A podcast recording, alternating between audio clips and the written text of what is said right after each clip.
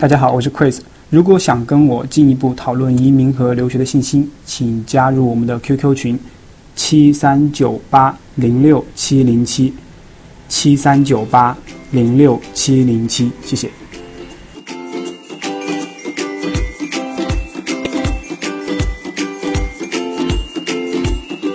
哎，恭喜大家！当你点到这一个语音的时候，我想说恭喜，因为我知道前面的。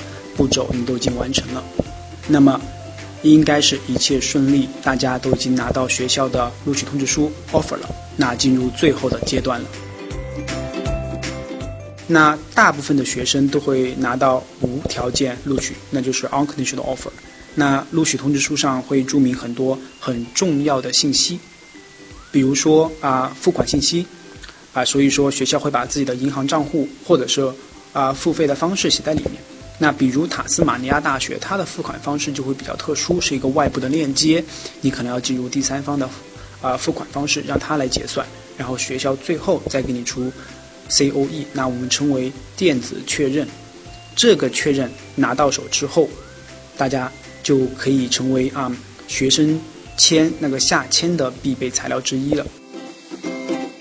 当然，除了学费之外，那 offer 里面大概还会把其他的费用都标注出来，比如说学生保险，比如说啊注册费用等等之类的。如果你需要学校安排的话，也是要一并附上的。当然，也可以用第三方的机构来完成这个东西。如果是有条件录取的话，那大家就要看一下这个条件是什么了，是欠语言呢，还是因为大家没有毕业？那如果学生有把握在开学前满足这个条件，从而变成啊。无条件录取的话，也是可以进入签证环节的。关于签证这个问题，我们我们会在我们的姊妹频道啊移民栏目里面细聊。最后，如果说是签证下签之后，大家就要进入行程倒计时了。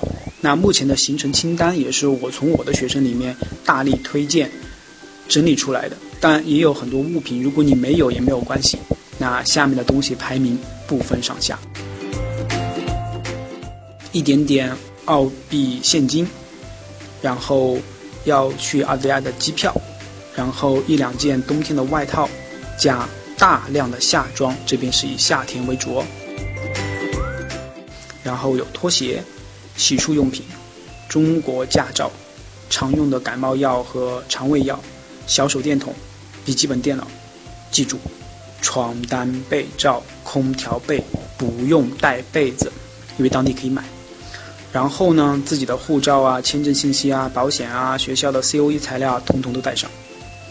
最后，最后，最重要的一点就是要提前进入澳大利亚的租房群，提前安排好住宿，或者找学校安排好住宿以及接机服务。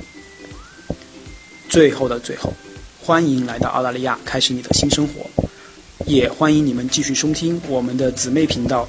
移民频道，了解最新的澳大利亚工作和移民信息。